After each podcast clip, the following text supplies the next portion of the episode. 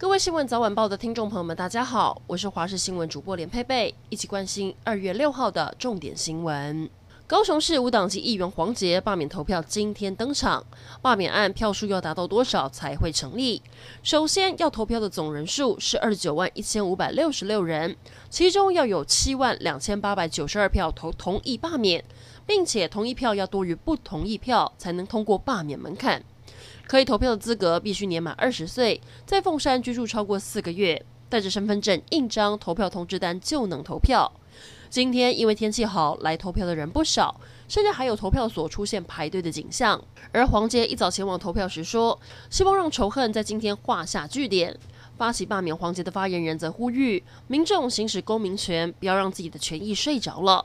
而投票到目前为止有出现零星的骚动，有选民疑似在投票所旁边监票，质疑可能会有坐票嫌疑，立刻引来警方驱离。鸡排妹郑家纯自曝在主持尾牙时遭到厂商跟金曲台语歌王翁立友性骚事件持续延烧，也引发各界关注性骚扰的事件。根据卫福部统计，在一百零六年时，成案的有五百一十九件，隔年五百四十六件；一百零八年破六百件，在去年的上半年就有三百八十八件成案。性骚扰的成案件数年年增加。由于各地纷纷出现变种病毒，英国、德国疫苗大厂已经全力投入研制对抗变种病毒的疫苗。欧美等疫情严重的国家也加速疫苗接种速度，希望可以产生群体免疫的效果。根据路透社报道，截至周三前，接种的人数已经高于染疫人数。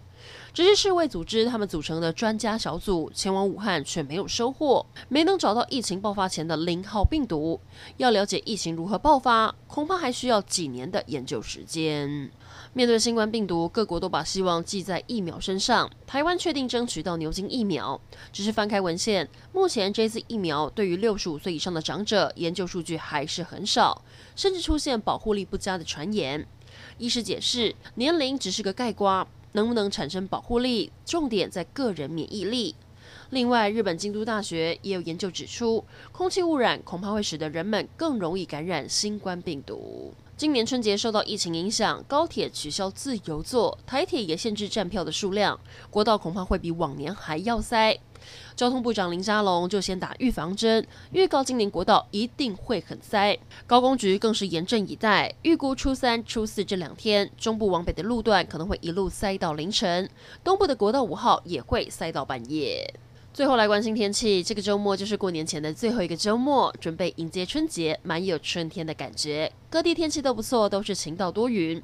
东半部云量会比昨天少，只剩下东南部会有零星降雨。各地都是温暖舒适的。